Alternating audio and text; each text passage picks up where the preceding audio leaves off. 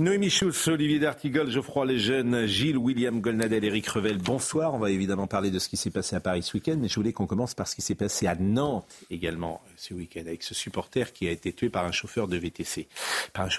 Parce que dans cette euh, affaire, dans ce fait divers, une nouvelle fois, il y a tout ce que la société euh, euh, aujourd'hui a, de déplaisant et plus que cela. D'abord, vous avez la violence des supporters puisque vous avez des supporters, en l'occurrence de Nantes, qui attendent des supporters niçois pour entamer une bagarre avec eux.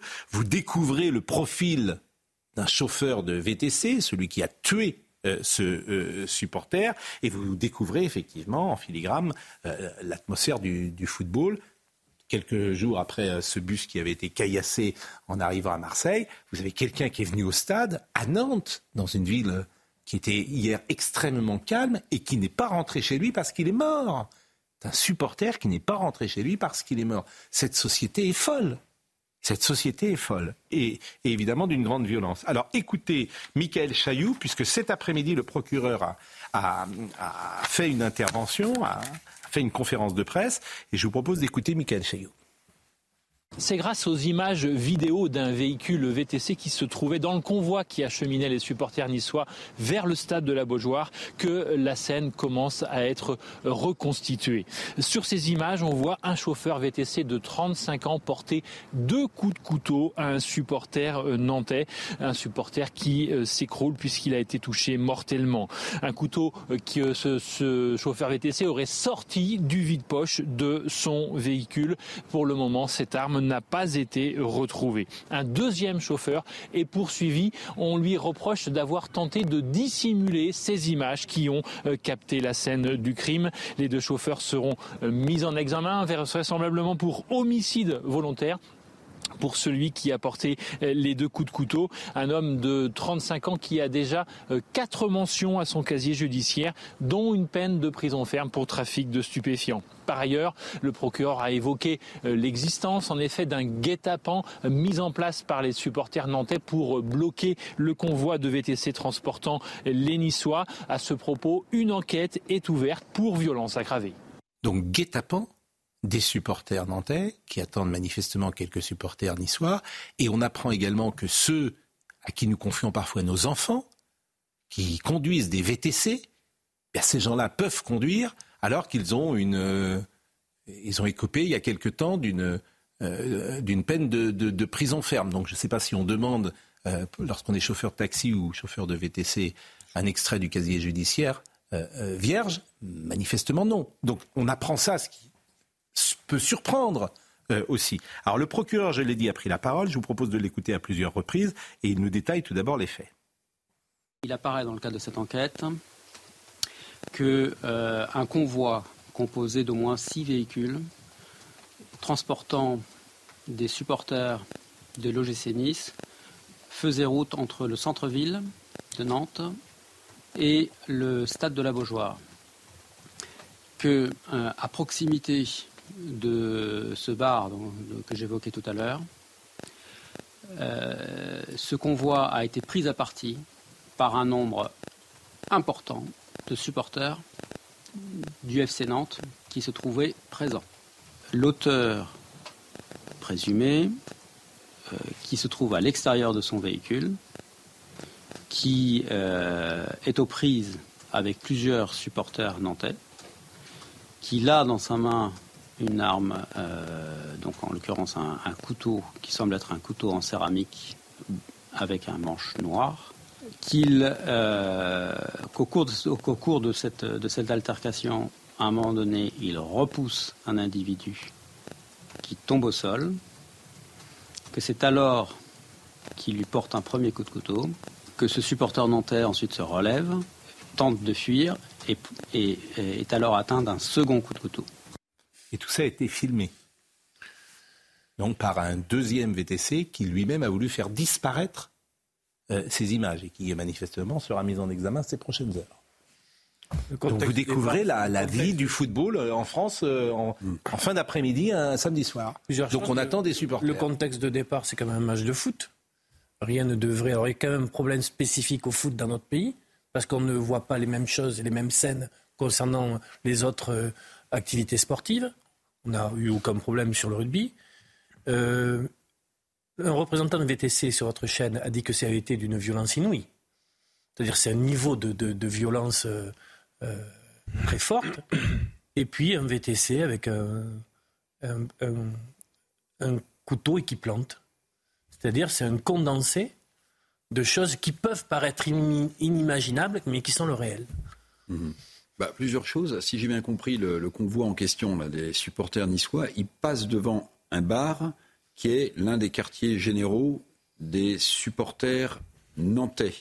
Non, mais il faudra que l'enquête, euh, et je pense que le procureur, c'est ce qu'il dit à demi-mot, c'est-à-dire comment se fait-il que ce convoi de supporters niçois qui ne devait pas être au contact des plus ultras se retrouve là? Deuxième chose, pardon, mais maintenant, tout se règle avec un couteau. C'est ça. Tout se règle avec un couteau. Euh, vous allez dans un bal euh, en province, vous allez avec un couteau. vous, êtes dans, vous conduisez une voiture vous réglez vos comptes avec un couteau. Et puis sur euh, ces, voitures-là, interrogez les policiers, Pascal. Euh, moi, je ne vais pas jeter évidemment l'opprobre sur euh, cette profession-là, mais que vous disent-ils? Je ne parle pas des chauffeurs de taxi. Hein. Je parle de, de, ce, type de chauffeurs-là. Ils vous disent que parfois il n'y a pas d'assurance, que parfois la bagnole roule avec des chauffeurs différents dont nous ne savons même pas qui a la voiture et qui a l'autorisation de rouler avec ce VTC. Enfin, c'est quand même, c'est quand même une jungle absolument effroyable. Deuxième passage euh, du procureur, c'était tout à l'heure euh, au micro de Michael Chaillou. À la suite des faits, euh, le chauffeur a pris, à leur demande, la direction non pas du stade Beaujoire, mais celui de leur, celui de leur, de leur hôtel.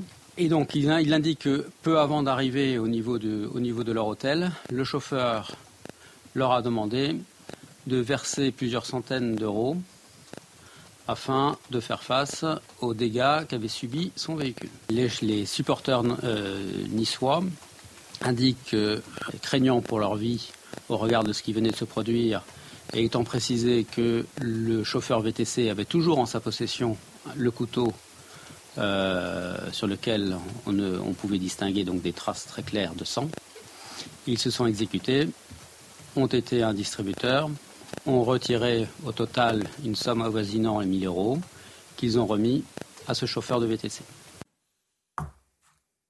C'est un meurtre et c'est du racket. C'est un condensé de la société euh, française. Alors c'est vrai que les supporters euh, de Nantes, parfois, il y a eu des soucis et le président de Nantes avait alerté, très régulièrement d'ailleurs, les autorités. Pas qu'à Nantes, hein, malheureusement. Pas qu'à Nantes, mais il faut, il faut le dire. Euh, je vous propose d'écouter David Tan également, euh, qui représente les chauffeurs de VTC à Nantes. Et il donnait, c'était avant la conférence euh, de presse du procureur, il donnait son sentiment. Je, connais, si les gens veulent se battre entre eux, euh, quand on a tous 20 ans, ils y vont. Là, il y avait un guet-apens, on a été suivi quelque part, ils savaient qu'on allait passer par là, et, et là, c'était pas possible. On a 7 véhicules, 30 individus, avec 300 autour à, s'acharner. Donc, si nous, on n'avait pas agi de cette manière-là, euh, moi, qu'il arrive, je peux aussi protéger mon collègue. Il, a voulu protéger aussi ses, clients. Donc, euh, voilà, il n'y a, pas à être attaqué de cette manière-là par de hordes. Donc, en ce moment, il y a des agressions à Lyon. On a vu l'entraîneur de Lyon se faire fracasser, un père de famille à Nantes se faire euh, euh, agresser, crise cardiaque, des problèmes à Brest, des problèmes à Montpellier. Là, en ce moment, il y a beaucoup, beaucoup de, de violence. Euh, c'est triste à dire. Jet, de bière, jet de canette, ouverture de porte. Moi, j'ai une porte antagoniste. Ils l'ont tiré tellement que ça a cassé les gonds et ça, ça mettait les coups de savate, etc. Heureusement, il n'y avait pas d'armes, il n'y avait pas de bâton, il n'y avait pas de barre de fer. Mais il y aurait eu plus de dégâts si on avait laissé ces, ces jeunes niçois se faire attraper par par d'autres individus, on va dire. Je vous dis, j'ai une vidéo, on a mis la musique techno dans la voiture, euh, c'était festif au moment où il y a eu euh, cette agression de la part euh, des 300 individus aux abords du stade. Nantes est monté en première division en 63. Après Nantes est descendu en deuxième division. Ça fait quasiment 60 ans qu'il y a eu des matchs au stade Marcel Soper, au stade de la Beaujoire. Je ne pense pas, sauf erreur de ma part, qu'un seul supporter ait été tué eh en allant au stade un soir. Je crois que ça n'est jamais arrivé, ni dans le stade, ni à l'extérieur du stade. Alors, Madame Oudéa Castera, parce que euh, a pris la parole aujourd'hui en disant faut arrêter de faire voyager les supporters. Ça fait juste euh, des mois que nous le disons. C'est-à-dire que c'est très simple. Il faut arrêter les supporters. À Nantes, il n'y aura que des supporters de Nantes. à Nice, il n'y aura que des supporters de Nice. On ne veut pas de cette société-là. C'est pas possible. Et, le, et le, le plaisir du, du stade, des deux équipes soutenues. On n'a qu'à faire comme les, les Anglais pour mettre fin aux hooligans. Ils ont identifié les supporters ultra qui posaient le plus de problèmes et le soir du match, ils doivent aller pointer au commissariat pour dire je suis pas n'y- stade. Vous n'y arriverez pas. Pourquoi? Ils y Parce sont arrivés comme ça. sans interdire le déplacement des supporters. Pascal. vous n'y arriverez pas. Ah bon. Voilà, moi je connais ce milieu-là, vous n'y Oui, arriverez pas. doute. Vous n'y arriverez pas. Aujourd'hui, vous n'y arriverez Ouais, pas. Au moins pendant un an. Donc les supporters, les supporters ne voyagent plus. Mais non. D'abord, les, les, les policiers ont autre chose à faire le samedi que de- d'assurer la sécurité des supporters qui voyagent. Ils ont autre chose à faire dans la société d'aujourd'hui, pour tout vous dire. Et puis, ben, à Marseille, il y aura que des supporters marseillais. Et puis à Paris, il y aura que des supporters parisiens. Mais en fait, si on- comme, bah, écoutez, comme euh, euh, ces gens-là ne peuvent pas s'entendre, ils se donnent des rendez-vous, de- des d'une batailles. passion des personnes qui peuvent se déplacer, qui ne peuvent aucun, Eh ben, et- qui ont simplement la passion et l'amour Écoutons. Madame Oudéa Castera. Il faut isoler les violents. Eh ben, isolé. Écoutons Madame la ministre des Sports. Je pense qu'on ne peut pas continuer comme ça dans le foot. J'ai échangé longuement avec Vincent Labrune, le patron de la Ligue de foot hier. Il partage mon désarroi. Alors, en même temps, il faut être lucide là aussi sur le fait que euh, ça n'est pas spécifique à la France. C'est juste pas possible de continuer comme ça. Donc, il faut une initiative globale, une réponse globale et à situation radicale, mesure radicale. Je pense que quand le match, euh, en tout cas quand il présente euh, un risque, oui, je pense qu'il faut euh, là pour l'instant s'arrêter sur les déplacements de supporters. Je pense que c'est incontournable d'avoir un temps de retour à une situation de moindre violence. C'est juste pas possible qu'on ait des forces de l'ordre qui soient à ce point sursollicitées, des biens détruits, des bus caillassés, des personnes blessées, maintenant un mort. Basta, ça suffit, ça suffit. Donc on va prendre l'initiative avec le ministre de l'Intérieur, avec le garde des Sceaux, avec la Ligue de foot professionnelle, avec la fédération, avec l'ensemble des clubs. Il faut une réponse globale et extraordinairement déterminée. Elle a raison. Elle a raison. C'est des guet-apens. Vous allez mettre des supporters en, en danger de mort? Mais ça sert juste à masquer la réalité, en fait. C'est-à-dire que oui, ce sera moins dangereux les soirs de match, mais le problème n'est pas la violence dans le foot. hein. C'est une des parties du problème, mais c'est la violence dans la société tout court. C'est, c'est... Sauf que dans le rugby, ça n'existe pas. Que Je- dans je suis d'accord sports, avec vous, il y a des endroits où ça pas. n'existe Les pas, ultras, Pascal, mais- c'est un phénomène de foot. On est d'accord là-dessus. Mais en fait, vous êtes d'accord. ça, ça fait non, non, mais c'est juste. Il y a et Laurent Berton a écrit La France Orange Mécanique il y a 10 ans, il se faisait cracher dessus. Et aujourd'hui encore, il y a des médias qui nous Il est reçu expliquent. partout. Et aujourd'hui, bah, euh, c'est bien pour lui, il est réhabilité. Et aujourd'hui, vous On savez- l'avait invité il y a 10 ans, se insulter Laurent Oberton. bien sûr. Insulté par les mêmes qui le reçoivent aujourd'hui. Et vous avez, euh, vous avez aujourd'hui le chiffre de 120 attaques au couteau par jour qui est discuté, qui est un chiffre du Figaro tiré d'une étude de, de l'INSEE, qui est discuté et remis en cause par des médias toujours les mêmes, euh, pour vous expliquer que vous ne voyez pas ce que vous voyez. Et, et c'est ça le, le problème, si vous voulez. Mais- mais les La- les, bat- les batailles entre supporters, ça Mais- a toujours existé, ça se réglait avant avec les points, maintenant avec les couteaux. Ça Un le club de la dimension de Nantes, les ultras, les violences, ça représente combien d'individus? C'est quelques dizaines C'est plusieurs centaines? Est-ce qu'il ne peut pas y avoir une réponse euh, sécuritaire et judiciaire individualisée pour chacun d'entre eux, comme encore une fois les Britanniques l'ont fait contre les hooligans, avec des résultats probants Essayons. L'interdiction de stade existe. Pascal, c'est quoi un match à haut risque. C'est quoi un match à haut risque C'est quoi un match risqué Faut déjà Là, définir. visiblement, il y avait un contentieux. Non mais, non, mais d'accord, mais, mais, Niçois. mais après, ensuite, comment vous empêchez à des, des gens de venir, même s'il n'est pas au stade, Oui. d'aller dans la ville il y a, je crois que le Conseil d'État s'est déjà penché sur la, la question et vous, vous ne pouvez pas empêcher. En fait, vous, vous avez le droit de rassemblement. Mais Donc comment, comment empêcher Ah non, là, là euh, c'est-à-dire que si vous empêchez euh, les supporters de voyager, ça c'est assez facile. Pour le coup, c'est assez facile. Euh, Il n'y aura pas de billets qui seront vendus, ils pourront venir à titre individuel. Bah mais oui, ils pourront venir à titre. Oui, mais à ce moment-là, Oui, c'est pas du tout la même chose. C'est-à-dire que vous n'aurez pas Moi, ça me euh, semble- 3000. euh, des groupes voilà. avec à commencer à picoler à, à Voilà. 15 heures. Donc ça, vous aurez ça au moins, c'est assez facile. Là, le coup de C'est assez couteau, facile. qui l'a donné à Nantes, le coup de couteau Qui l'a donné à Nantes Bah, qui l'a donné, c'est le chauffeur de VTC. Bah oui. Bah oui. Donc là, on parle de supporters violents, mais là, en l'occurrence, Ah mais non, mais c'est pas le. Oh, attendez, euh, je veux bien, je veux bien t'entendre. maître. Mais il semblerait, j'ai bien compris que le chauffeur de VTC, c'était pas un agneau de l'année, un perdreau de l'année, mais euh, il me semble quand même qu'il fait partie des agressés. Alors il avait, il avait effectivement un couteau, il s'est défendu avec son couteau, il Mais en a lui-même tué. Il a, Mais oui, il mais c'est ça. Non, Il va d'accord, être mais- mis en examen pour une Pardon, Bah, bien sûr. Je fais une différence. Pardon de faire une différence. Mais quel est le entre problème avec les une supporters horde de gens qui vont avec des couteaux pour planter des blancs quelque part Mm. et des supporters euh, complètement irresponsables qui, qui, qui, qui mènent un guet-apens et et il y a un type, encore une fois, je suis pas en train de vous dire qu'il en a pas rajouté, mais on peut on peut pas on peut pas le présenter lui comme le coupable. Pardon de le dire. justice, si, il l'est. mais la justice, Il. Oui, mais la justice regardera dans quelles Ah bah conditions oui, il a porté ce coup de couteau. je suis d'accord Si- avec vous, mais il y a eu deux- acculé, qu'il a eu peur et qu'il Non, non, non, non, justement, la, la vidéo est assez terrible parce qu'il y a deux coups de couteau. Il y a deux coups de couteau. Il y a deux coups de couteau et, et- et le deuxième, effectivement, et c'est pour ça qu'il sera homicide volontaire. Dans la vie, une fois que vous êtes agressé, Et- et tout, le deuxième, vous il êtes le un- mêle. Vous êtes un modèle de raison, de rationalité. Chez William, le Bon. deuxième coup de couteau serait porté, je le dis au conditionnel, serait porté au moment où l'homme le supportait. possible Attendez, j'ai pas, mais j'ai pas terminé.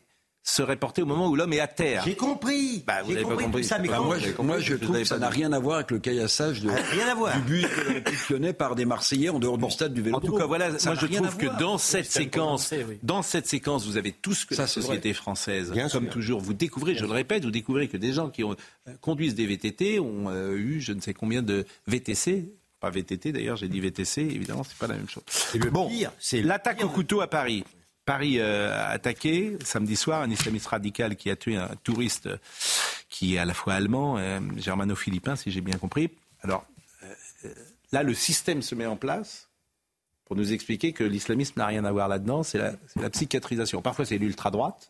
Voyez, le système, et comment dire, quand le système prend cette information, il lui faut un peu de temps pour réagir, le système, parce que d'abord, on pourrait dire le- c'est l'islamisme. Non. Ah oui, mais c'est pas vraiment ça. C'est plus d'abord la En psychiatrisation. premier lieu, le ministre de l'Intérieur. Comment? En premier lieu, le ministre de l'Intérieur. Oui, Enfin, écoutez, Le système. je trouve que le système-là a été dans sa forme la plus modeste et la plus timide. Le système-là n'a pas contesté, n'a pas barguigné sur le fait qu'il y avait eu du Allah Akbar tout de suite. Le système-là n'a pas caché ni le prénom ni le nom. Euh, le, le ministre de Sur le l'Intérieur. prénom, certes, euh, sur le prénom, il y a, il y a eu D'accord, un petit. d'accord. Le système a quand même dit il est français né en France, il s'appelle Armand. Ah, mais ça, pas faux. ça c'est un Français. C'est un- c'est un. Il est, il- il- il est né en France. Non, Ça, mais c'est- on tu peut pas pas le. faire des D'accord. Téhéran. Ça. Ça, ça implique néanmoins. J'entends, mais français né en France, à Neuilly-sur-Seine qui s'appelle Armand, tu donnes pas la même info. Moi, si le c'est système, si sur le le dépend. fonctionnait comme il a fonctionné samedi soir, c'est le système médiatique, ça m'irait. c'est- Crois-moi, j'ai vu, j'ai vu le système dans, c'est- dans de pires Ce qui est intéressant, c'est qu'effectivement, il n'y a pas eu de ratage euh, judiciaire ou même psychiatrique. Et c'est pour ça, peut-être faut-il changer les lois. Ouais. Ça veut simplement dire que les lois ne sont pas bonnes. Pas la peine. Bah si. Mais c'est pas la peine si vous avez, si, si le type était est tombé, me semble-t-il. Moi, je suis juge. Moi, je suis juge. Vous voyez, je vois un type arriver. Hmm. euh, on m'explique que c'est un islamiste. C'est un islamiste qui a, qui a- qui a tenté un attentat. Je vous Hmm. assure que me connaissant moi. Je- pour des raisons prophylactiques, je vais essayer de le garder le plus longtemps possible Hmm. Bah, en c'est pour ça prison. qu'il faut changer les lois. C'est ce que je vous dis. Mais Il aurait pu, ce que veut dire Gonadel, c'est qu'il il encourait 10 ans de prison Voilà. et qu'il a été Oui. condamné à 5 ans. Il a été condamné à 5 ans de prison pour association de malfaiteurs. Il a, il a été condamné à 5 ans de prison pour association de malfaiteurs en vue de la préparation d'un acte de terrorisme après un projet d'action violente à la défense en 2016. Nous sommes d'accord. Donc, On le, aurait mis 10 ans. le principe de précaution dont on reballe les oreilles dans tous les domaines, dans tous les domaines. C'est-à-dire qu'on a enfermé euh, tous les Français au nom du principe de précaution avec le Covid, on a vacciné tous les Français au nom du principe de précaution. Ben, les fichiers S, il y en a 5000 dehors. Ben, au nom du principe de précaution, GS euh, de, de la radicalisation. 5000, il y en a 20 000 en tout et je crois qu'il y en a 5000. Et bien au nom du principe de précaution, les 5000 S, vous savez où on les met? Pourquoi pas? Où il faut les mettre? Il faut peut-être les empêcher de sortir tout simplement. Au nom du principe de précaution. Enfin, oui, enfin, au nom du principe de précaution, si vous feriez euh, plus rentrer aucun, aucun migrant, Aussi. euh, croyez-moi, Aussi. ça, euh, ça- Aussi, ça irait mieux. Là. Ça irait Aussi, mieux. là. Euh, c'est un, euh, écoutez-moi. Sa famille a quitté non mais l'argument, non l'ar- l'argument de m'expliquer qu'il est, pas c'est. Monsieur monsieur- l'argument de m'expliquer qu'il est de nationalité française prouve euh, l'échec de l'intégration. Ah, ça oui. D'accord, voilà, Ça oui. d'accord. Alors on va marquer une pause, oui, on oui. écoutera beaucoup de témoignages euh, de ses amis euh, notamment. Et puis c'est vrai que ce fameux principe de précaution, bah, il agit sur des choses au fond qui sont peu importantes.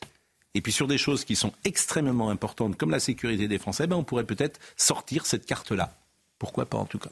La pause et nous revenons dans une seconde. Noémie Schultz est avec nous pour euh, cette attaque au couteau euh, à Paris. Je voudrais qu'on voit le profil euh, de l'agresseur avec Mathieu Devez et après nous allons compléter avec vous les informations que nous donne Mathieu. Il s'était converti à l'islam en 2015 à 18 ans et avait très rapidement basculé dans l'idéologie djihadiste. Fiché pour radicalisation islamiste, l'assaillant franco-iranien avait même prêté allégeance à l'État islamique. Fin octobre, sa mère avait signalé le comportement de son fils. Une information confirmée par le procureur de la République antiterroriste Jean-François Ricard. La mère de l'agresseur avait signalé son inquiétude quant au comportement de son fils qui se repliait sur lui-même. Toutefois, aucun élément n'avait permis de susciter de nouvelles poursuites pénales dans ces, dans ces, circonstances. En l'absence de troubles, il était impossible pour les services de police de le faire hospitaliser d'office sa mère avait de son côté refusé son hospitalisation forcée. Quelques jours plus tard, elle assurait même qu'il allait mieux. Toujours depuis le mois d'octobre, l'assaillant avait créé un compte Twitter où il partageait de nombreuses publications sur le Hamas et plus généralement sur la Palestine. Il avait peu avant le drame publié une vidéo apportant son soutien aux djihadistes agissant dans différentes zones et avait selon le procureur noué des liens avec des individus ancrés dans l'idéologie djihadiste. S'il était ami sur Facebook avec le futur auteur de l'attentat de Magnanville, aucun échange n'avait eu lieu entre eux. De même, s'il avait aussi eu quelques échanges avec un des futurs auteurs de l'attentat de Saint-Étienne du Rouvray, sans lien, c'était sans lien néanmoins avec la préparation de cet acte violent. Lors de sa garde à vue, l'assaillant revendique totalement son geste et dit avoir agi seul. La garde à vue de ses parents a, elle, été levée ce soir. Ce qu'il faut préciser, c'est que ce que dit le procureur antiterroriste sur les liens qu'il a eus avec des, euh, terroristes, notamment euh, Larossi Abala qui euh, a tué les policiers, le couple de policiers à Magnanville, et Adel Kermiche qui est un des auteurs de l'attentat visant le père Hamel, ça remonte à 2016. Et euh, ça montre qu'à l'époque déjà, effectivement, il était euh, extrêmement euh, radicalisé. Et d'ailleurs, c'est dans la foulée de l'attentat de Saint-Étienne-du-Rouvray qu'il avait été interpellé, mis en examen, et il a été jugé en 2018 pour effectivement un projet d'action d'action violente. Il avait été condamné pour association de malfaiteurs en vue de commettre une action terroriste. On l'a dit à, à, à 5 ans de, de prison, donc à 4 ans ferme. Euh, et donc il était, c'est quelqu'un qui était identifié. Euh, on sait aussi que pendant sa détention, il a pu tenir des propos parfois extrêmement inquiétants, puisqu'en 2019, alors qu'il est incarcéré, mmh. euh, il explique à un surveillant qu'il entend des voix de djihadistes, notamment des terroristes morts au Bataclan, qui lui parlent de passage à l'acte. Il parle aussi du fait d'égorger ses parents, ce qui avait entraîné bien sûr des mesures de sécurité renforcées en prison, bien sûr des mesures renforcées à sa sortie de, de prison pendant la période de sursis mise à l'épreuve. Et puis, avril 2023, on arrive à la fin de cette période où il avait été euh, condamné, à la fin de l'injonction de soins, et c'est là effectivement qu'on ne peut plus le surveiller médicalement. Il était surveillé administrativement, il était toujours euh, dans les, le collimateur des services de renseignement. Et qui peut croire qu'une personne comme ça est récupérable? Qui peut croire ça? Personne. Vous le savez, tout le monde le sait, nous le savons tous. Donc qu'est-ce que nous faisons de ces gens-là? D'où la proposition de Gérald Darmanin là de, de, de, dire il aurait fallu, il faudrait qu'on puisse leur donner une injonction de soins parce que là la mère a signalé, elle a observé un changement chez son fils à la fin du mois d'octobre. Elle, elle, fait le lien avec ce qui se passe euh, euh, en Israël. Mais elle refuse l'hospitalisation forcée parce qu'elle dit avoir peur des représailles de la part de son fils. Mais depuis Moi, 2016, c'est possible, l'injonction de soins demandée par le préfet en cas de, de menace pour l'ordre public. Mais il y en a, mais Oui, mais là, ce que disent précisément, c'est qu'ils n'avaient pas. Il y en a 5000. Oui, mais c'est qu'ils n'avaient pas identifié. En fait, Olivier, il y en a 5000. C'est pour ça que si vous ne prenez pas des, comment dire, des lois, si vous ne faites pas voter des lois générales, il y en a 5000. Vous ne pouvez pas mettre derrière chaque personne quel, un policier ou un médecin ou un psychiatre ou que sais-je. C'est impossible. Impossible. Moi, ce qui me choque le plus, c'est qu'on fait, on a quand même tendance à faire passer l'argument psychiatrique avant l'argument de radicalisation. Pardonnez-moi, mais vous avez vu que dans, dans tout son parcours, à un moment donné, il explique, il manipule les gens auxquels il s'adresse. Non, non, tout va bien, je lis maintenant, je ne suis plus islamiste. Ça veut dire qu'il a suffisamment de lucidité pour avoir un comportement normal. Et aujourd'hui, on nous explique qu'en fait, c'est parce qu'il n'a pas suivi son traitement psychiatrique qu'il est passé à l'acte. Non, c'est un radicalisé. Il y a deux façons, à mon avis, de tuer quelqu'un de sang-froid. Ou bien vous êtes fou, ou bien vous êtes ultra radicalisé, pardon. Est-ce que vous croyez très sincèrement que des types qui sont capables de se faire sauter dans des pizzerias en s'entourant d'une ceinture explosive sont des modèles d'équilibre Est-ce que vous croyez que les tueurs du Hamas, quand ils découpent en morceaux les bébés, sont des gens équilibrés? Donc l'argument psychiatrique, il est totalement stupide. Ah ben, Implicitement, mais nécessairement, ce genre de terroristes islamistes sont des fous furieux et dangereux. Donc la réalité, elle est là. Donc je, je, je voudrais dire deux choses. Je maintiens que j'en veux au juge qu'il a eu en face de lui et qui pouvait le condamner à 10 ans de ne pas, de ne pas lui avoir donné le maximum parce que le pauvre Germano et Philippin, il serait encore vivant. Et je veux dire aussi autre chose. et c'est bizarre, le, débat n'est pas là-dessus. Euh, lorsque Breivik, le, tueur d'extrême droite, a fait ce qu'il a fait, et qui n'était pas non plus un modèle d'équilibre, a fait ce qu'il a fait en Norvège, on a scruté toutes ses lectures. Hein. On a vu qu'il avait lu un tel, lu un tel, lu un tel. Tous les types étaient responsables. Et là, on ne pourrait pas imaginer, parce qu'il parle des, des, musulmans tués à Gaza, etc., on ne pourrait pas imaginer qu'il y ait un terrorisme d'atmosphère.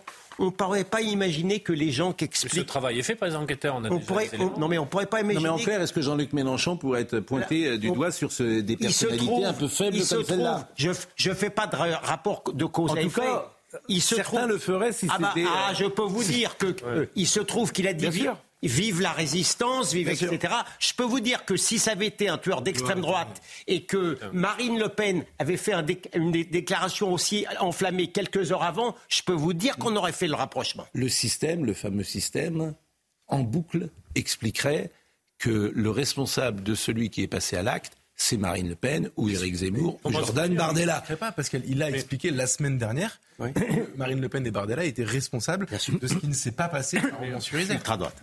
De l'ultra-droite qui... J'ai vu une interview de Marion Maréchal euh, euh, dans le Figaro euh, ce soir. Le coupable n'est ni l'ultra-droite, ni la psychiatrie, ni la fatalité. La responsable à chaque fois porte le nom de l'immigration, de l'islamisme, du laxisme judiciaire, de la sécession culturelle, de la haine de la France et du mécréant, de l'aveuglement et de la lâcheté. Voilà ce que dit ce soir Marion euh, Maréchal.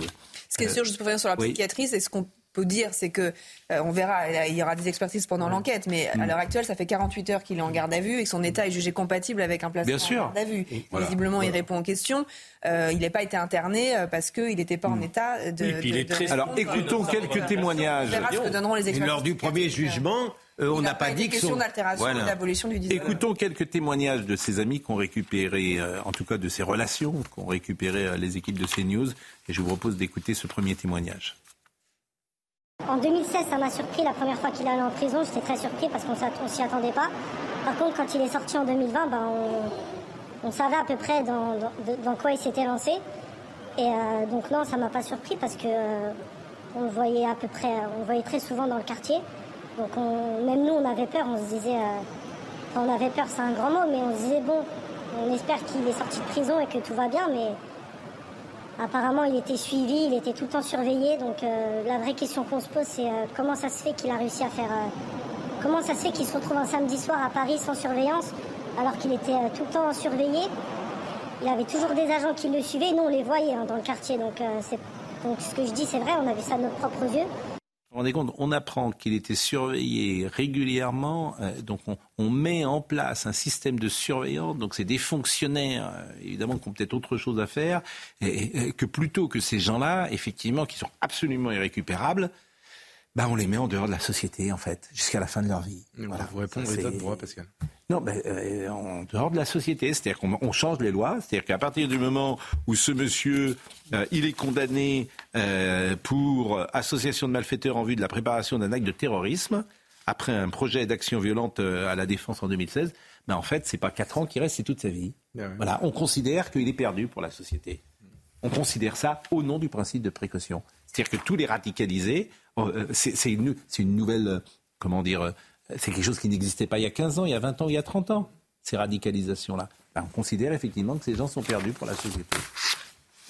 Euh, écoutons un, des voisins, un de ses voisins qui témoigne. J'ai connu ce gamin-là, il avait 3-4 ans à peu près au début, donc euh, à la maternelle. Hein. Là aujourd'hui, bon, je savais qu'il avait passé le bac. Je savais aussi qu'il suivait des études. Donc si on le voyait beaucoup moins, c'est peut-être parce qu'il partait faire des études, je, ne sais où.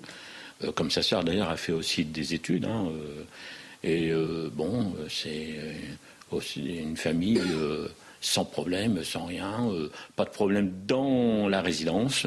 ils doivent voir rien dans la résidence non plus. Ils sont à jour, voilà quoi. Et puis ce matin, j'étais euh, à l'heure du déjeuner avec Maxence, qui est un jeune lyonnais qui était venu à Paris en week-end pour la première fois. Maxence, il était avec deux amis, il a 18 ans et il a assisté à ce qui s'est passé euh, samedi soir et il racontait sur l'antenne d'Europe 1. On voulait aller sur le pont pour euh, prendre des photos de la Tour Eiffel parce qu'on nous avait dit que c'était un très bon spot. Et en voulant y aller, on arrive, on voit une touriste d'apparence asiatique qui commence à crier. Donc nous on se rapproche, on veut voir ce qui se passe. Et on voit deux hommes qui visiblement sont en train de se battre. Donc un homme habillé tout en noir et un homme qui avait l'air d'être aussi un touriste asiatique, donc sûrement l'homme allemand. Et puis euh, à un moment, euh, le touriste asiatique ou allemand se sépare et on voit l'homme euh, tout en noir qui lui assène un coup de couteau. Donc là l'homme tombe immédiatement. Il essaye de se relever, fait trois mètres et puis il s'écroule par terre sur le trottoir. Et là, l'homme avec le couteau, il commence, à agiter son couteau devant, tout le monde. Et puis, je vois un autre homme qui commence à courir pour fuir en venant dans notre direction. Et là, du coup, euh, l'homme au couteau commence à le prendre en chasse, donc commence à courir vers nous aussi.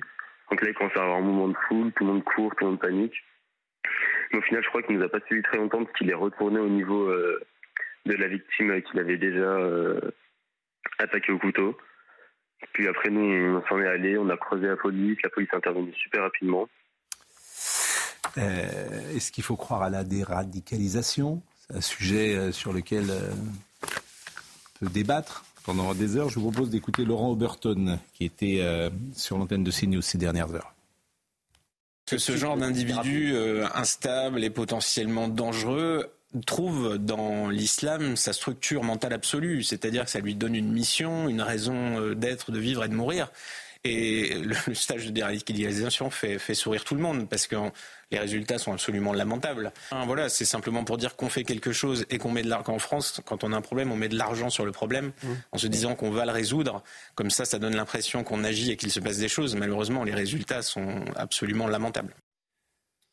Depuis 2012, il y a eu 300 euh, morts sur le terrorisme islamiste dans notre pays. 300 Français sont morts depuis 2012. Mais le problème, c'est l'ultra-droite. Non, je ne vous ai pas dit ça ce soir. Non, non, mais la société médiatique, c'est ce que j'ai entendu toute la semaine dernière. Donc je, je, me permets simplement cette remarque. C'est pour ça, par ailleurs, que je soutiendrai des, manifs qui, euh, avec euh, hmm. ce qui s'y passe. Mais je, ne mets, pas, je ne mets, pas, les choses au même niveau. Je voulais juste terminer son idée. Hmm. Donc 300 morts depuis 2012. La question aussi, comment à l'échelle internationale, on, combat plus efficacement une idéologie mm. Parce qu'ils euh, sont abreuvés d'une idéologie. Donc cette, cette dimension-là, pour savoir comment on, la combat plus efficacement que ce qui s'est fait sur les 20 dernières années, est aussi un sujet. Mm. la, la déradicalisation, c'est une escroquerie. Ça n'a, aucun sens. Ce sont des dépenses, mais autant, autant jeter l'argent par les fenêtres, sans parler de la taquilla qui font, si jamais on, y semble déradicaliser, très certainement, il feint. Maintenant, il est vrai aussi que vous avez des gens qui se déradicalisent tout seuls, qui ouvrent les yeux, qui s'amendent, ça, ça évidemment, qui sortent de, de, hein. d'un, certain atmosphère. Hmm. Mais pour lutter, pardon, pour lutter contre l'idéologie islamiste, il n'y a que la police, il n'y a que les soldats et qu'il y a les frontières. Tout le reste, c'est de la littérature. Et pour les Jeux Olympiques, qu'est-ce qu'on fait? Ah. Je sais pas, moi. La cérémonie d'ouverture, alors là. C'est mis dans une belle panade. Alors en même temps, euh, la Coupe du Monde de rugby s'est bien passée, euh, l'arrivée de Charles III euh, s'est bien passée. Mais vous avez une cérémonie d'ouverture sur la scène, hmm. à ciel ouvert. Et euh, vous savez le niveau de sécurité qui entoure, par exemple, les délégations américaines ou israéliennes. moi, je, vous donne, mon billet qu'ils n'accepteront pas de monter sur les, sur les, sur les péniches. Euh, enfin, ou sur les ou sur les sur les bateaux. C'est, enfin, ça me paraît évident. Mais juste, vous avez vu le, témoignage de ce monsieur Marcel qui explique euh, famille normale. il mais parce qu'il y a, y a une, une donnée qu'on aborde rarement, c'est quand même la puissance des réseaux cryptés sociaux. Parce qu'en fait, ils se radicalisent à l'insu du plein gré des familles Mm. qui autour trouvent que l'ambiance était normale, que oui, un, un enfant qui regarde euh, un iPad ou qui regarde un écran, vous n'êtes pas forcément en train de regarder ce qu'il fait. Et cette radicalisation-là, elle se fait à bas bruit et elle est, à mon avis, extrêmement efficace. Ils échangent des vidéos terrifiantes et ils se radicalisent comme ça. J'entends. Comment lutter contre ça C'est pas la plateforme Pharos. J'entends- Jean-Luc Mélenchon. J'entends l'argument sur la cérémonie d'ouverture de dire que si on y renonce, c'est une victoire pour les islamistes. Mais 45 000 euh, Mm. agents des forces de l'ordre vont être mobilisés. Ça va demander des mesures sécuritaires euh, d'une dimension nouvelle. Je pense d'ailleurs qu'il faudra les accepter. Il va pas falloir aller à- être sur euh, à, à événements exceptionnels, mesures exceptionnelles. Ah, mais on, on va aussi, mobiliser, on va aussi un nombre considérable oui. d'agents et se démobiliser sur d'autres lieux. Jean-Luc Mélenchon, euh, d'abord, je peux vous citer euh, le tweet qu'il avait fait sur Attaque de Paris. Hier soir, c'était dimanche, un meurtre et des blessures au motif délirant de religion. Donc, euh, c'est quelque chose qu'il ne euh, reconnaissait pas. Ouais. Le meurtrier est fiché cap psychiatrique, sous surveillance depuis un an, après quatre ans de prison pour tentative d'assassinat. C'est pas exactement une tentative d'assassinat non plus. En fait, tout est faux. Et pas fiché cas psychiatrique. Voilà. Rien ne va. Il n'est pas fiché. Rien cap- ne va. Bon, Jean-Luc Mélenchon, euh, effectivement, euh, prend Il généralement n'y a pas la le part- mot islamiste en fait. hein. et il n'y a pas le mot C'est ça qui islamiste. manque en fait un peu. Et puis, effectivement, euh, Jean-Luc Mélenchon a, a déchaîné euh, les passions euh, en s'en prenant à une journaliste, Ruth Elkrief, une journaliste remarquable. Euh, Ruth Elkrief, manipulatrice. Si on n'injurie pas les musulmans, cette fanatique s'indigne avec le sous-texte que chacun comprend lorsqu'il vise euh, Madame Elkrief. Pourquoi a-t-il dit ça? Parce que Manuel Bompard était sur le plateau hier avec Ruth Elkrief. Il y a eu un échange où simplement Ruth Elkrief a fait son métier. Laurent Wauquiez avait répondu d'ailleurs à, à Jean-Luc euh, Mélenchon et euh, euh, Laurent Wauquiez, Jean-Luc Mélenchon a décidé d'incarner politiquement le nouvel antisémitisme, probablement par pur cynisme électoral, car il était auparavant un authentique républicain. C'est d'autant plus euh, détestable. Et Jean-Luc Mélenchon a répondu Vauquiez m'afflige, muet quand tente de m'assassiner. Euh, alors, j'ai pas malheureusement euh, lu le, tweet, si on peut le revoir, le tweet Vauquiez m'a- m'afflige, muet quand tente de m'assassiner, ou quand des LFI ont leur maison incendiée, mais vibrionnant pour pouvoir passer à l'émission d'El Krief. Et puis le groupe TF1 a évidemment soutenu, euh, le groupe TF1 a soutenu euh, Ruth euh, El Krief, pas que le groupe TF1 d'ailleurs, puisque M. Darmanin a pris la parole ce matin, c'était sur BFM, écoutons-le.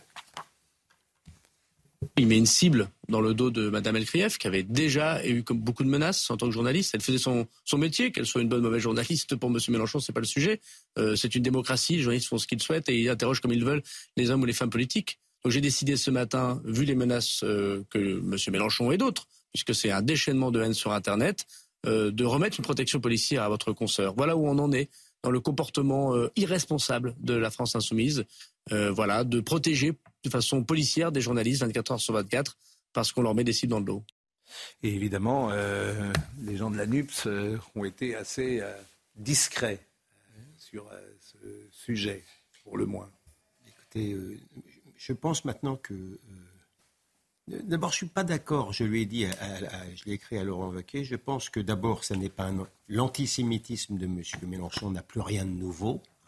Maintenant longtemps que l'antisémitisme sur fond d'antisionisme existe en France pour arrêter de dire qu'il est nouveau. Il a, il a supplanté le vieil antisémitisme d'extrême droite. C'est terminé. Et d'autre part, je ne fais pas de procès d'insincérité à M. Mélenchon. Je pense que ce n'est pas seulement de l'électoralisme de boutiquier. Il existe cet électorat. Mais je pense que M. Mélenchon est vraiment sincère et euh, de manière totalement, euh, totalement froide. Effectivement, il euh, M. Darmanin a raison, il met une cible sur Mme Elkrief parce qu'elle elle a, a attenté, si vous voulez, à l'urbanité avec l'un de ses lieutenants. Je peux vous dire que lorsque M. Mélenchon a été reçu samedi par Ali Badou, c'était autrement plus urbain. C'est- Sur France Inter. C'était sur France Sur Inter. France Inter. Mais je vous assure qu'il n'y avait aucun risque. Euh, euh, L'un gueulait, l'autre, l'autre était aplati. Il n'a même pas eu la curiosité d'interroger, par exemple, M. Mélenchon sur les, les liens de la France insoumise avec les FPLP ou sur les déclarations à Tunis de son lieutenant Guiraud. désaccord sur un point, c'est Mais purement sur- de l'électoralisme. si je Non, peux- c'est purement de non, l'électoralisme. Si je peux... si- Terminé. Non, si- Non, mais cette émission sur France Inter. c'était incroyable. C'est un monument. ouais. Il a Vraiment, d'ailleurs. C'est un vrai. Mais pour une raison simple, ils ont peur. Une petite, non, mais une petite parenthèse. Et là, Il a peur. Ali, Ali Badiou, il a peur. Je- oh, je suis pas sûr que ça soit de la Je pense pas qu'il partage. Je- euh, Non, mais je ne dis pas ça. Non, c'est pas je de la pense- peur. Mais si, C'est c'est de la enfin, peur. Disons que c'est une précisément que de la que ce peur. soit une crainte obséquieuse. C'est plutôt, mais- mais parce plutôt que- sur ce, c'est plutôt sur ce terrain-là. Mais ce que je veux dire par rapport à, à, à Madame Krief, il est très, et je terminerai là-dessus avec, il, il est très clair que c'est une cible parce que, évidemment, en creux, il y a les origines de Madame Elkrieff. Donc, quand on, explique mensongèrement qu'elle déteste les musulmans, on sait très bien le danger qu'il y a. Mais quand même, je voudrais dire, je l'avais jamais dit, mais je pense qu'il a quand même cherché la femme. Parce que je viens de voir, juste avant de rentrer sur vo- votre plateau, le tweet de Madame Chikirou, euh, qui est euh, de très proche, comme on dit euh, pudiquement, de Monsieur Mélenchon. Mais la manière dont elle s'en prend à, à- je veux dire, à, à Madame, à Madame en expliquant que tout ça, ça ne compte pas, c'est une Russe parisianiste, et elle finit par vivre la Palestine. On voit bien, euh, je veux dire, euh, l'emprise, l'emprise, ça existe. Je pense que quelque part, Pascal. euh, je n'exclus pas que Monsieur Alors je lis, Juste, Voilà. je lis ce qu'elle a dit pendant que euh, le microcosme parisien des médias parle de lui et joue les vierges effarouchées. Routel Krief, Israël bombarde, massacre et va au bout de son génocide. À ce stade de l'histoire, il n'y a qu'une chose à crier vive la résistance C'est un palestinienne. scandale absolu. Mais juste, au-delà de l'antisémitisme sous-jacent, trouve ça extraordinaire. au-delà, au-delà de l'antisémitisme sous-jacent, il y a une autre chose, moi, qui me choque dans le tweet de, de- de Mélenchon, Mhm. c'est quand il la traite de fanatique. Imaginez, normalement, les journalistes, la corporation, Mhm. plutôt à gauche qu'à droite, quand vous parlez de liberté d'expression. Mais si ces gens arrivent au pouvoir, Pascal, les fanatiques n'auront plus la parole. Vous avez entendu des, les grands médias du service public s'insurger contre cet, cet obstacle à la liberté d'expression que représenterait Mélenchon? Pas du tout. Donc, au-delà de l'antisémitisme sous-jacent, moi, ce qui me, ce qui, me- mais, enfin, ça peut plus durer, on peut plus continuer à voir. Mais non. Mais parce enfin, que- les gens mais- se rendent bien compte de ce qui se passe. Mais- Vous vous trompez sur un point. Mais même hier soir, je disais, je rêverais que le PDG de TF1 arrive hier à 20h10 et dise Monsieur euh, Mélenchon ne viendra plus jamais sur TF1 après ce qu'il a dit sur une de mes journalistes. Je rêverais de ça. Je rêverais de ça. Ça n'arrivera jamais. Donc ça veut dire que vous pouvez pas l'affronter, que vous vous dites Non. que vous pouvez plus l'affronter sur Tout le monde un plateau a- sur tout le monde le thème a- des idées. tout le monde Alors juste a- quelques, tout le monde a- quelques a peur. éléments. Quelques Tout le monde a éléments. peur. Tout le monde a D'abord, peur. je suis convaincu que ça reste. Mais d'être une cible. Je suis convaincu que ça une reste. cible, ils ont peur. Il n'y a qu'un rapport de force qu'il met en place. il aussi- fait Non, peur aux journalistes peur et les journalistes de se Contrairement, contrairement à ce que pense Gilles William, je suis convaincu que c'est de l'électoralisme, quand bien même c'est du cynisme. 69% en 2022 des électeurs de confession musulmane ont voté pour Jean-Luc Mélenchon au premier tour. Ils pensent pouvoir rééditer cela, ils pensent que ça a remplacé la lutte des classes, mais j'attire l'attention que au sein même des insoumis et de l'électorat, il y a beaucoup de personnes qui ne sont pas sur cette orientation, qui trouvent qu'elle est, euh, qu'elle est affreuse, dégueulasse, cynique. Il y a quelqu'un comme euh, euh, François Ruffin, regardez ses déclarations depuis le 7 octobre, elles ne sont pas quand même frappées d'indignité. Il y a quelqu'un comme Fabien Roussel qui dit un certain nombre de choses. Donc il est quand même dans une voie euh, d'isolement et de marginalisation. Oui, oh, oui, enfin, Si. euh, il a, il, il a- Ce qui compte, c'est les électeurs. Enfin, vous aurez besoin de NUPES pour faire réélire Mais non, il y en a euh, plus de. Bah ouais, mais le moment venu, vous verrez. Pourquoi Fabien. Roussel a été élu avec, avec un candidat Oui, insoumis face à Non, non, mais là, il y a une thèse. Il y a une thèse. Il y a une thèse. C'est fini, ça, Non, mais c'est pas vrai. J'y crois pas du tout. Il y a une grande thèse médiatique que j'entends maintenant. On isole M. Mélenchon. M. Mélenchon n'incarne pas l'extrême gauche. Il n'incarne même pas les insoumis. Ça n'est pas vrai. Les insoumis, à part deux ou trois, euh, ils sont encore bien derrière le chef. Bon, voilà en tout cas ce qu'on pouvait dire euh, ce soir sur euh, Jean-Luc euh, Mélenchon. On va peut-être évoquer ce qui se passe en Israël avec euh, le sujet d'Adrien Spiteri et notamment sur euh, les avancées militaires. Et après, je vous donne la parole. Sur ces images fournies par Tsahal, armes à la main, ces soldats israéliens progressent dans la bande de Gaza. Sur place, les combats sont intenses. La nuit dernière, 200 cibles du Hamas ont été visées, à l'image de ce terroriste présumé. L'offensive terrestre de l'armée israélienne s'étend progressivement. Nous les avons poursuivis dans le nord de Gaza. Nous poursuivons désormais également le Hamas dans le sud de Gaza. Nous opérons avec une force maximale contre les terroristes et les infrastructures du Hamas, tout en minimisant les dommages causés aux civils que le Hamas place autour d'eux comme boucliers.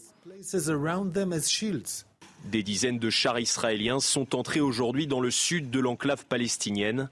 Des opérations militaires menées notamment à Canyones. Dans la ville, de nombreux bâtiments sont détruits. De la fumée s'élève encore dans le ciel. Conséquence, de nombreux civils évacuent. Je suis resté 33 jours au centre médical d'Al-Shifa à Gaza. Puis l'armée israélienne a dit que nous devions nous rendre dans les zones sûres du sud de la bande de Gaza. Nous nous sommes rendus dans ces zones et aujourd'hui nous évacuons à nouveau. À quelques kilomètres de là, plus au sud à les dégâts aussi sont importants.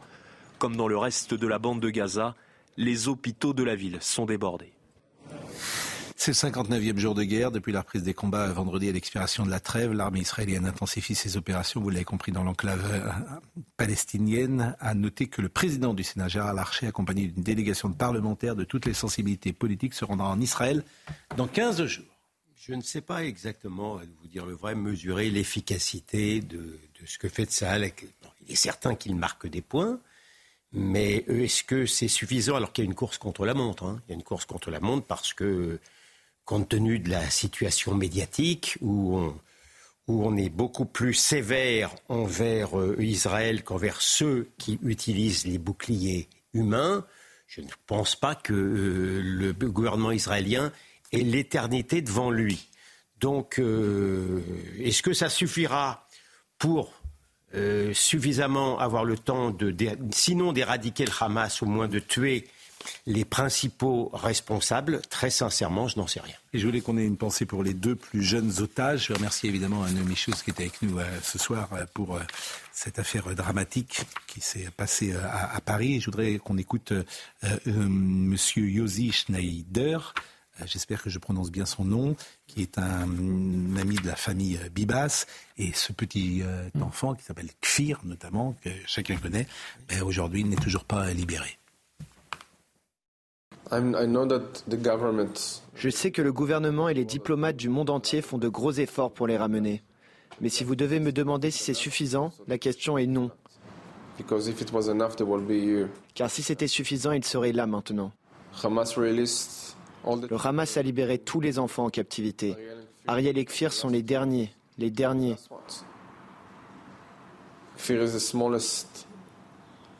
Kfir est le plus petit bébé en captivité, le plus jeune, et il est laissé à l'abandon.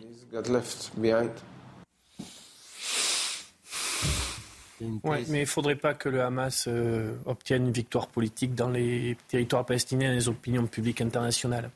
Parce que ce qui se passe au sud de, euh, de l'enclave aujourd'hui, c'est un bilan pour les populations civiles euh, palestiniennes très lourd. Euh, et je trouve que ça prend la direction d'une impasse totale avec y compris l'allié des États-Unis, qui commence à dire euh, les choses très clairement. C'est-à-dire, je ne sais pas si le Hamas, au final, euh, est affaibli par tout ça. J'en doute.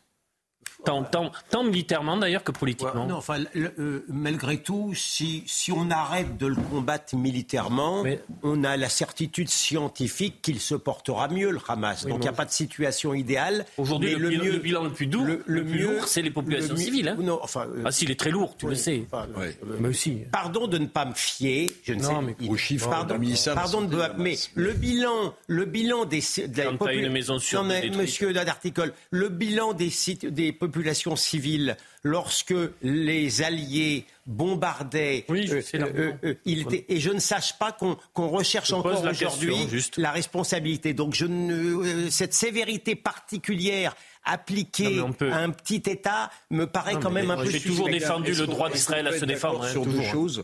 Première chose, c'est que le peuple gazaoui est pris en otage, vous l'avez rappelé. Oui. On lui a demandé de se déplacer au sud, il se déplace au sud. Et là, et là, bah, il n'y a pas de bombardement propre. Donc le peuple gazaoui va, va souffrir. Puis deuxième chose, comment poursuivre deux buts à la fois? Moi, c'est ce qui m'interpelle dans la durée de ce conflit. C'est à la fois vouloir libérer les otages et en même temps éradiquer le Hamas. La certitude, la certitude. Ah bah. Non, non, la certitude, c'est si euh, on maintient la pression militaire sur le Hamas, il sera plus Hmm. tenté de faire des concessions euh, en ce qui concerne les otages que si on lui fout une paix royale. Ça, y a Cette pas- actualité ce soir était particulièrement lourde, vous l'aurez compris. On peut peut-être esquisser un sourire avec la séance de Bouti Thérapie, qui est l'activité originale proposée par l'eurodéputé Europe Écologie Les Verts Marie Toussaint lors du lancement de sa campagne aux prochaines européennes. Donc voilà comment aujourd'hui euh, on fait de la politique à Europe Écologie Les Verts. Je vous propose de voir ça et puis on peut peut-être en penser, euh, en parler tout de suite après.